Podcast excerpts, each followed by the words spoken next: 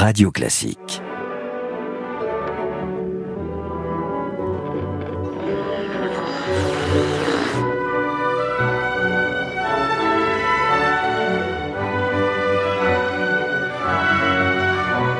L'année 2022 aura été marquée par un, événement qui sans doute aura été le plus médiatisé euh, de cette année-là. C'est la mort à Balmoral, les funérailles d'État à Londres bien sûr et l'ensevelissement dans le caveau familial de Windsor de la souveraine du Royaume-Uni et de 15 autres États, la reine Elisabeth II au règne interminable et au règne exemplaire d'une certaine manière. Je pense que tu faisais partie des spectateurs, mon cher euh, Gérald. Bonjour. Bonjour Franck, j'étais devant ma télévision, ça c'est certain. Alors, Elisabeth II, c'est un destin à nul autre pareil. Avec cette souveraine, nous allons toucher du doigt ce qu'est l'abnégation par excellence. Nous verrons qu'Élisabeth avait une autorité naturelle. Nous essaierons aussi de comprendre ce que tu viens de dire, comment elle a pu s'inscrire dans le temps puisqu'elle a eu un règne de plus de 70 ans. Deux autres personnages pour aujourd'hui, des profils incroyables, puisque nous allons parler du prince Philippe l'indomptable et de la princesse Margaret la rebelle, des relations faites de défis et d'amour, Franck. Quasiment un épisode de The Crown.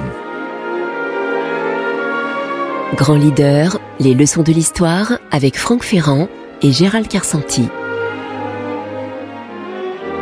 Avec Wooz, le logiciel leader du staffing qui fait briller vos talents. whoz.com je pense que ce sera la seule fois de tous nos podcasts que nous allons parler d'un personnage que j'ai eu la chance de connaître, de rencontrer en audience privée. C'était en 2014. La reine était à Paris pour les célébrations, évidemment, pour l'anniversaire du débarquement. Et elle avait, dans son ambassade à Paris, choisi de faire six chevaliers de l'Empire britannique. Et comme j'étais l'ami d'un d'entre eux, Stéphane Bern pour ne pas le nommer, j'ai eu la chance d'être invité à cette petite réception. Nous étions une vingtaine de personnes et la reine est passée, parler avec chacun. J'étais très fasciné par le regard incroyable d'Élisabeth II, cette espèce de mélange de comment dirais-je, d'autorité, car il y avait une autorité extraordinaire. On voyait absolument qu'on était en présence de la reine, et en même temps, beaucoup d'humour, de recul et d'ironie, comme si elle ne prenait pas tout à fait elle-même au sérieux le rôle dans lequel elle avait coulé toute sa vie. Alors c'est vrai que lorsqu'on est reine depuis euh, presque sept décennies, enfin à l'époque ça faisait six décennies, évidemment ça aide sans doute. Elle était habituée à voir partout euh, les révérences, euh, les, les nuques se ployer. Tout le monde lui parlait en disant Maham, vous savez, comme avec cette espèce de componction qui n'appartient aujourd'hui en tout cas plus qu'à la cour britannique. Alors cette reine Élisabeth, elle était arrivée sur le trône extrêmement jeune et elle y était arrivée un peu à contre-cœur, disons les choses, puisque son propre père, le roi George VI, n'était monté sur le trône d'Angleterre qu'à la faveur de l'abdication de son frère, Édouard VIII. Toute cette longue affaire avait secoué la fin des années 30 euh, en Grande-Bretagne. George VI ne s'estimait pas fait pour régner. Vous savez que le roi était bègue, qu'il détestait euh, apparaître en public et qu'il a vécu véritablement comme une sorte de chemin de croix, ce règne qui par ailleurs a été un bon règne et qui notamment a été le règne de la Seconde Guerre mondiale. Il faut pas oublier que le roi et son épouse, Elizabeth Bowes-Lyon, ont joué un rôle essentiel dans le moral des Britanniques et notamment de la population londonienne. Pendant ce blitz extraordinaire, ils ont choisi de rester à Buckingham, d'affronter les bombes, d'aller au milieu des gens qui, dans les quartiers, souffraient. C'était euh, assez exemplaire. Et voilà que le roi George VI meurt très prématurément et qu'en février 52, eh bien, sa fille, hein, sa fille fille aînée, parce qu'on va parler de l'autre, la cadette, mmh. Margaret, mais sa fille, euh, sa chère fille Elisabeth, qui avait été un peu le rayon de soleil de la famille royale depuis déjà le règne de, de George V. Voilà qu'Elisabeth, qui était en voyage, long voyage en Afrique avec euh, son jeune époux, Philippe Mountbatten, voilà qu'elle est obligée de rentrer à Londres et qu'elle va régner. Elle sera couronnée en juin de l'année suivante, 1953. Le règne d'Élisabeth II, euh, vous le connaissez trop pour qu'on ait besoin, je pense, de le résumer, vous qui nous écoutez.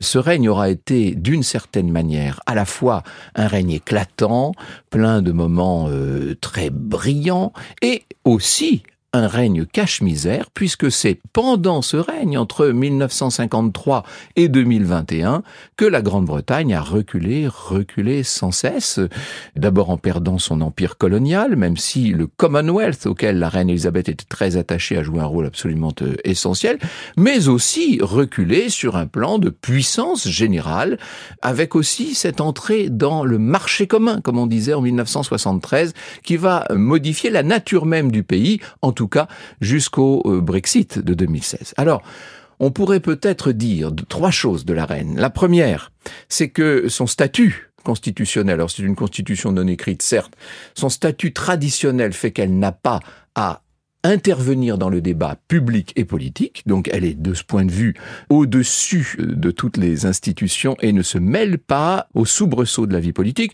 La seule fois où elle a été vraiment euh, amenée à entrer elle-même dans cette mêlée euh, qu'elle n'aimait pas trop, c'est au moment du décès en 1997 de sa belle-fille, euh, la princesse de Galles, Diana, morte à Paris, vous savez, accidentellement.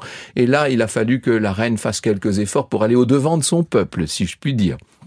La deuxième chose qu'on peut dire d'elle, c'est que c'était sans doute la femme la mieux informée du monde, puisqu'elle recevait l'intégralité des dépêches du Foreign Office pendant 70 ans, vous imaginez ce que ça représente, et qu'elle avait cet entretien hebdomadaire avec le Premier ministre, ce qui est un moyen beaucoup plus politique et important et intéressant qu'on imagine de se tenir au courant des grandes affaires.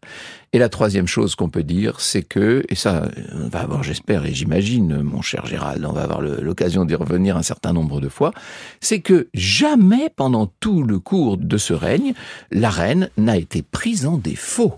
C'est un règne sans faute. Qui peut dire, dans toute l'histoire des royaumes, dans toute l'histoire des souverains d'Europe ou d'ailleurs, qui peut dire qu'il n'y a jamais eu un faux pas? Eh bien, je crois qu'on doit pouvoir affirmer qu'Élisabeth II n'a jamais commis de faux pas. Je ne sais pas ce que tu en penses, on doit pouvoir dire ça. Non, je pense que c'est le cas, c'est le cas, et, et en fait, peut-être que Wilson Churchill lui-même avait vu quelque chose dès le plus jeune âge de la future reine Élisabeth, puisque elle a deux ans quand il dit cette phrase incroyable. Elle a deux ans. Hein.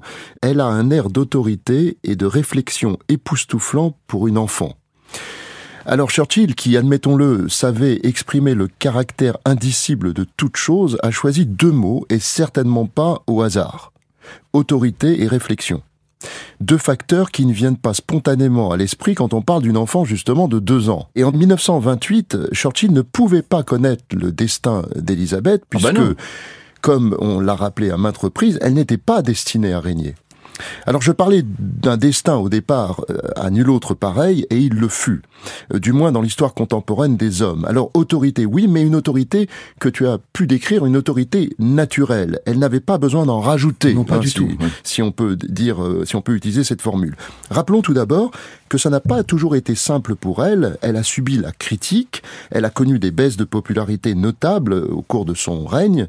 Sans doute à tort, le prince Philippe a proposé ce fameux documentaire qu'on a tous plus ou moins vu, euh, Famille royale, diffusé en 1969, dont le but était de montrer une famille, euh, famille on va dire normale. Sauf que c'était complètement bidonné ce tournage et qu'on n'y croyait pas. Et puis bon. une famille royale, de toute façon, n'est pas normale. Une famille au travail, et en particulier la reine au travail, comme s'il fallait justifier les coûts énormes consentis par l'État britannique pour maintenir la monarchie. Alors son autorité vient aussi de la distance qu'elle garde par rapport aux événements et à l'actualité, même quand cette actualité la touche de près. Ainsi, elle ne donne jamais prise à la polémique. Ça, c'est un point très important. Elle se garde d'être clivante. Elle campe sur cette devise qui serait, on dit que c'est le, le premier ministre d'Israélie qui l'aurait dite la première fois et reprise par la grande reine Victoria. Never explain, never complain. Tout le monde connaît cette formule. Ce qui est difficile à tenir pour un leader euh, moderne, que ce soit un homme politique ou, ou un dirigeant d'entreprise, a joué un rôle clé pour la monarchie anglaise parce que il fallait conserver cette forme de sacralité. Eh oui. Alors elle C'est règne- une monarchie de droit divin, ce qu'on oublie souvent. hein. c'est une monarchie de droit divin. Elle règne, mais comme tu l'as dit, elle ne gouverne pas, elle éclaire, elle conseille, elle met en garde le gouvernement quand il le faut, elle donne son opinion au Premier ministre notamment. Elle a ce fameux, ce qu'on appelle ce fameux devoir de réserve. La contrepartie peut être d'apparaître insensible, incapable d'exprimer ses émotions. On va lui reprocher à certains moments. Hein. Cachez-moi ces sentiments que je ne saurais voir, mais cette conclusion serait un peu hâtive. La reine était loin d'être indifférente aux autres. Ses tenues, euh, on le sait, colorées, vives, chapeau assorti, se voulaient porteuses de messages et d'émotions. Moi, je me souviens de cette euh, allocution à Noël 2021, euh, la dernière pour elle en, en réalité, où elle parle avec sensibilité de son époux. Il y a à côté d'elle une photo d'elle avec son mari. Elle porte une broche de sa lune de miel. Et elle dit ceci. Ce sentiment expiègle et interrogateur était aussi brillant à la fin que lorsque j'ai posé les yeux sur lui pour la première fois. Ah, alors si ce n'est pas une démonstration émotionnelle et d'amour, alors qu'est-ce que l'amour? Elle aura été éperdument amoureuse de cet homme qui jeune ressemblait à un dieu scandinave. Elle aura la même émotion finalement aux obsèques de sa sœur Margaret.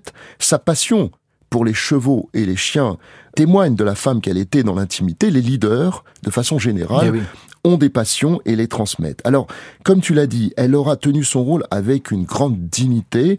Elle était courageuse, tenace, possédait ce fameux flegme britannique dont elle était probablement l'incarnation même, très tolérante, très pieuse, elle savait rendre le peuple britannique très fier, elle savait générer une véritable ferveur populaire, ça c'est indiscutable. Et en même temps, ce flegme, il était matiné euh, d'une espèce de vitalité assez grande qui euh, la rapprochait peut-être davantage de ses origines allemandes. Faut pas oublier que c'est la famille de Hanovre hein, qui, sous le nom de Windsor, règne, euh, règne en Angleterre. Son fils, le, le, roi Charles III, fait preuve, lui, d'un flegme absolument extraordinaire. Lui, il est le flegme incarné.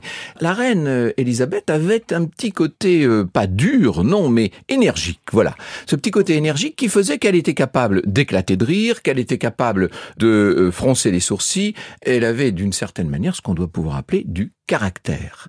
Alors évidemment, tu as parlé du grand amour euh, qu'elle a voué toute sa vie à son mari et je pense que c'est le secret de cette vie et de cette réussite, c'est-à-dire que il y a tellement d'amour pour Philippe qu'elle se sent littéralement nourrie par cela et soutenue, même si, disons-le, leur couple n'a pas été euh, dénué de nuages et, de et d'éclipses terribles, mais en tout cas, il y avait ce grand amour de fond incontestablement, et puis il y avait cette culpabilité vis-à-vis de la sœur Margaret, mais on va y venir tout à l'heure à, ces deux personnages.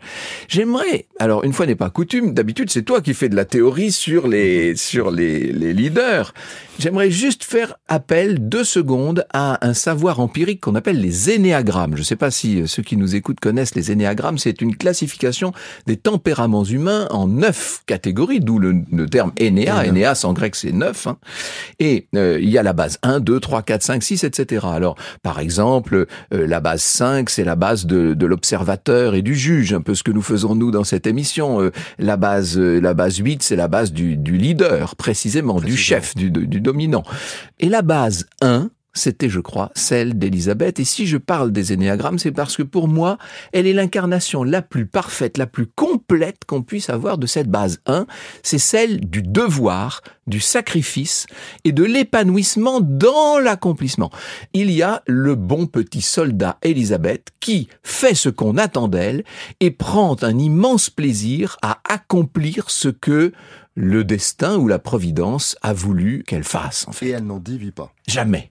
Jamais, à aucun moment. C'est une sorte quasiment comme s'il y avait, euh, comme s'il y avait une route tracée. Hein. Et moi, je voudrais euh, compléter ça en parlant du temps. Mhm. Parce que quand on parle d'Élisabeth, on, arrive très vite sur la notion de temps.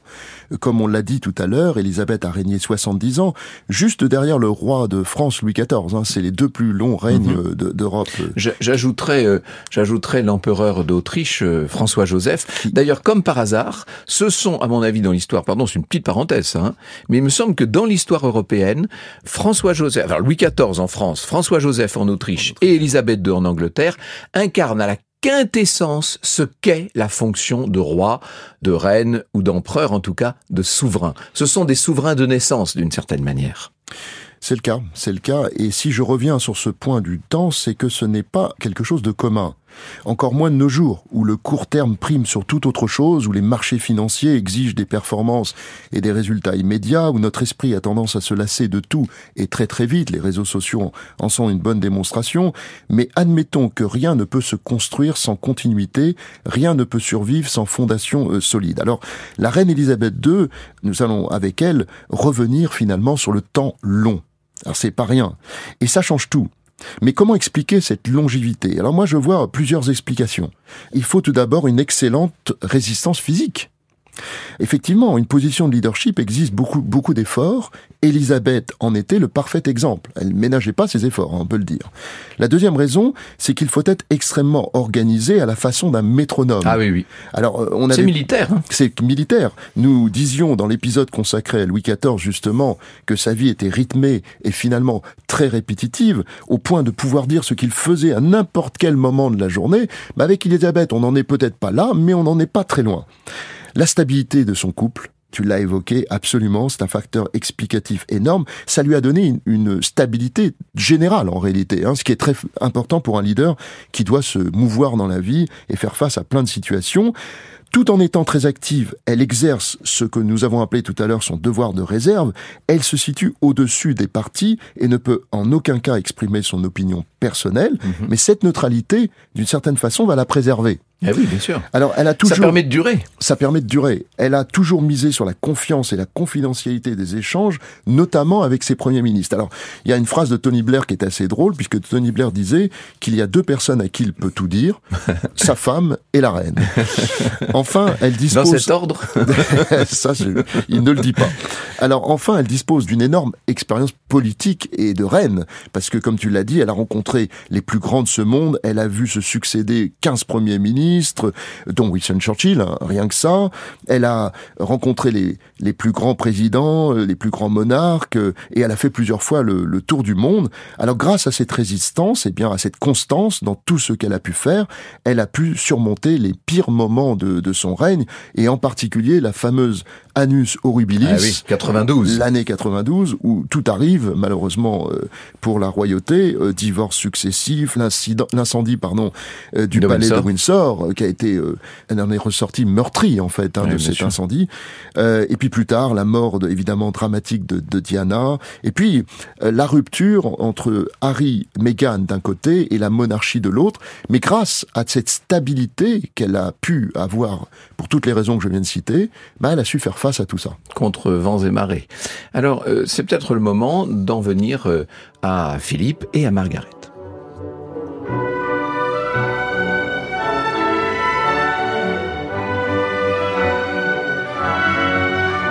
On l'a dit, euh, elle est très amoureuse de ce Philippe qu'elle a imposé à ses parents et d'une certaine manière à l'Angleterre, puisque c'est en faisant euh, une visite avec ses parents à l'Académie de Marine qu'elle rencontre ce jeune homme. Alors, lui a déjà 19 euh, ans, elle, elle est encore une adolescente, mais on ne sait pas ce qui s'est passé.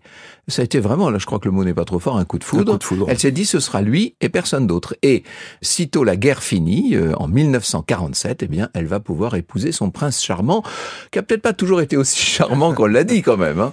Euh, il était très amusant par ailleurs, le prince Philippe. Euh, là aussi, j'ai eu l'occasion de le rencontrer plusieurs fois. Il avait un humour extraordinaire. Hein. Oh, il n'avait pas que de l'humour d'ailleurs. Hein. Oui, il, était, pouvait être dur. Hein. Euh, le duc d'Édimbourg, hein, mhm. son Altesse royale, est une personnalité complexe. Philippe de Grèce et de Danemark. Il était né de Grèce et Danemark avec ce nom de Mountbatten qui permet de faire passer bien les choses. Oui, ça a permis d'oublier un certain nombre de choses, on va dire. Il est bienveillant, érudit, il a de l'humour, mais il est aussi autoritaire. Parfois aux accents tyranniques, disent certains. L'homme est élégant, beau, charismatique, c'est indiscutable, son style est direct, âpre, parfois décalé.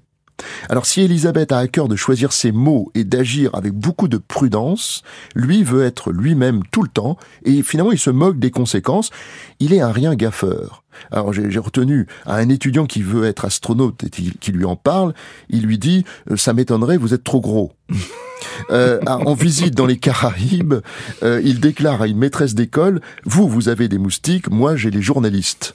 Donc on voit qu'il est, euh, il peut dire les choses comme, il, comme il les pense, et il est caustique. Alors le prince Philippe est, comme tu l'as dit, un déraciné. Il faut pas oublier ça. Hein. Euh, c'est une famille noble, mais qui finalement. Ah, c'est plus que noble. Oui, c'est une des grandes familles du côté européen. Oui, L'aristocratie, mais il est il est pauvre en, réalité euh, dans, dans, son enfance. Et exilé. exilé. Alors il fait sa scolarité, il passe sa scolarité entre Paris, l'Allemagne et puis plus tard l'Écosse. Hein, euh. et d'ailleurs, il voudra que son propre fils Charles suive le même enseignement que lui dans, la, même, école. Absolument dans la même école parce que alors il apprend plein de valeurs humaines que l'on peut résumer par euh, le, sens de la décision, devenir autonome, les principes de la démocratie, la compassion, le service aux autres et le sport parce que le sport c'est très important ah, qu'à ça. Mais Philippe est partisan d'une éducation à la dure, comme on dit. Il ne veut pas de précepteur, il veut le pensionnat. Et en particulier pour, euh, pour Charles. C'est intéressant de voir qu'il a été le chef de famille, vraiment. Hein. Pour euh, les enfants, pour Charles, pour Anne, pour euh, Andrew, pour Édouard, il a été vraiment le père, celui qui décidait dans la famille. C'est-à-dire que c'est vrai que son épouse était euh, rien d'autre que la reine d'Angleterre. C'est un peu particulier hein, dans un ménage. Faut, quand vous êtes marié à la reine d'Angleterre, peut-être pas très facile, il faut toujours marcher trois pas derrière. Mais dans la vie privée, elle lui a toujours laissé la primauté. Et le chef de famille, c'était lui. C'est assez paradoxal, hein, ça. Alors, Pareil, même histoire qu'avec la reine Victoria et le prince, euh, le prince Albert de Saxe-Cobourg. C'est exactement la même histoire en mm. réalité. les principes, euh, c'est qu'il soit toujours deux pas derrière son épouse, c'est-à-dire derrière la reine. Ça, c'est dans le, le protocole. C'est le protocole. Mais dans la vie privée, on dit qu'il l'appelait sa petite saucisse. donc on voit qu'il y avait une vraie intimité entre les deux. En tout cas, il aura probablement été le prince consort le plus actif qui soit. Ah oui, oui. Puisqu'il a fait plein de choses. Hein. Il a été en faveur de l'agriculture biologique, l'écologie. Il a participé à la création du Fonds mondial pour la nature. Il s'engage pour l'emploi de la jeunesse. Il fait vraiment rayonner la couronne. Alors du point de vue du leadership, ce qu'il y a de passionnant dans ce cas, c'est que nous avons là les problèmes de la vie privée lorsqu'on est un leader. Vous imaginez ce que c'est qu'être la souveraine la plus importante du monde, là, incontestablement, régnant sur tant de pays différents, parce qu'on parle toujours de, du Royaume-Uni, mais il y a tous les pays du Commonwealth, hein, bien sûr. Et euh, d'être reine d'Angleterre, et en même temps, il faut mais il faut euh, gérer une vie privée. C'est pas simple. Et là, le prince Philippe était d'une certaine manière ce qu'il fallait à un grand leader comme la reine Elisabeth. Et il y a un deuxième problème, et c'est pour ça qu'on a choisi deux personnages secondaires aujourd'hui et non pas un seul, c'est que lorsque vous exercez le pouvoir, quel qu'il soit, vous êtes obligé de commettre, j'allais dire, euh, des dommages collatéraux. Et il y a dans l'entourage privé des gens qui peuvent souffrir, et là ce sera le cas de Margaret. Pour ce, le coup. ce sera vraiment le cas de Margaret, mais il faut quand même dire du prince Philippe, c'est que on disait de lui qu'il était l'indomptable. Hein, c'est c'était un peu ça. C'était un homme libre, hein, quelque part, mais c'est aussi et ça, ça a servi beaucoup euh, la reine. Il a été un peu son mentor. Hein, pendant, il l'a un peu aidé, dans, en particulier avec les médias. Il a été un loyal serviteur. Hein, ça, c'est ce qu'on peut dire. Est-ce que donc Margaret a souffert de sa position de seconde et de ne pas pouvoir en quelque sorte ni accéder au pouvoir, elle, elle n'est rien d'autre que la sœur de la reine, ni vivre la vie qu'elle aurait aimée, notamment avec le célèbre euh, Peter Townsend, bien sûr. Qui a, été un drame pour elle. Hein. Ah bah c'est son drame. C'est d'ailleurs un des principaux conflits qu'il y a eu entre la reine Elisabeth et sa sœur Margaret, hein, on peut le dire. Alors, il n'est pas facile de décrire les traits et les attributs de cette princesse, que l'on va très vite qualifier de rebelle. Alors, il faut bien comprendre que lorsque Édouard VIII abdique, tout change. Élisabeth devient l'héritière et Margaret comprend, du jour au lendemain, qu'elle sera un jour un des sujets de sa sœur. C'est difficile à accepter quand on a un minimum euh, d'ego. Et, elle, elle en avait un maximum. Elle en avait beaucoup. Et quand on a une, euh, je dirais, une certaine ambition et qu'on pense que cette ambition, euh, elle est justifiée. Alors, on est en présence de deux personnalités qui sont quasiment opposées. Hein. C'est un mélange détonnant de jalousie, de rivalité, mais aussi d'admiration. Ça, il faut bien le dire. Il y avait beaucoup d'admiration entre elles. Quand l'une apprend le métier de reine, avec réserve, humilité, nous l'avons dit, et un réel sens du devoir, ça c'est certain, bah, l'autre, Margaret, sombre peu à peu dans l'excès et les extravagances. Margaret pensait, parce qu'elle avait un caractère bien plus brillant et coruscant que celui d'Élisabeth, elle pensait qu'elle était mieux disposée au trône, qu'elle aurait été une meilleure reine, plus étonnante, plus brillante. Mais ce qu'elle n'avait peut-être pas compris, c'est qu'on n'attend pas d'une reine qu'elle soit étonnante et brillante, on attend qu'elle fasse son devoir. Et de ce point de vue, finalement, Élisabeth était bien mieux disposée qu'elle. Et c'est peut-être pour ça qu'on va voir Margaret sombrer dans une sorte un peu de, disons-le, de d'alcoolisme, sans doute, de dépression, c'est certain. C'est une femme qui va vivre très douloureusement sa position finalement. Elle est la victime du règne et du leadership, si je puis dire, de sa sœur. Hein. Oui, parce que par opposition, ce qui pouvait apparaître comme des limites pour la reine Elisabeth sont devenus des points forts.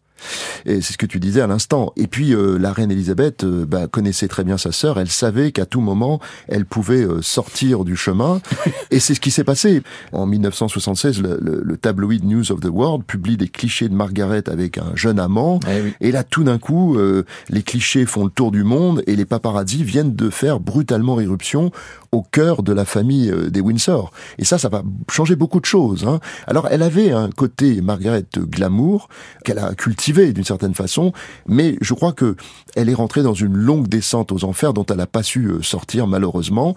Mais on peut dire que malgré tout, elles se sont aimées comme des sœurs. Ah oui, je pense qu'elles étaient des sœurs euh, vraiment très inséparables. Et, et la mort de, de Margaret en, 2002, à l'âge de 71 ans, a été pour la reine un très grand, un très chagrin. grand chagrin. Alors on peut le dire vraiment. Et peut-être euh, un très grand chagrin matiné d'une forme de culpabilité passive. Quel est le mot qu'on retiendrait de la reine Elisabeth II C'est l'abnégation.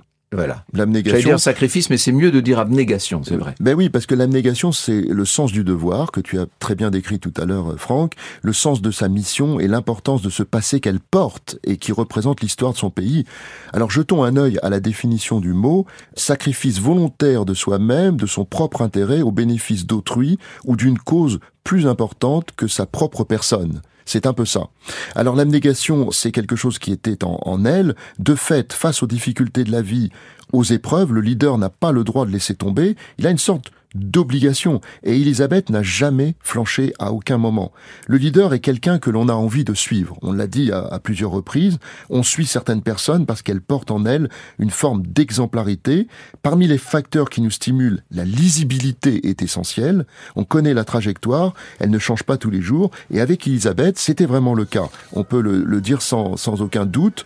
Alors c'est peut-être ce que Churchill avait décelé dans les yeux de l'enfant de deux eh ans qu'elle était en, en 1928. Notons que l'abnégation a quelque chose de fascinant et Franck, nous pouvons dire qu'Elisabeth était une souveraine fascinante. God save the Queen. God save the Queen.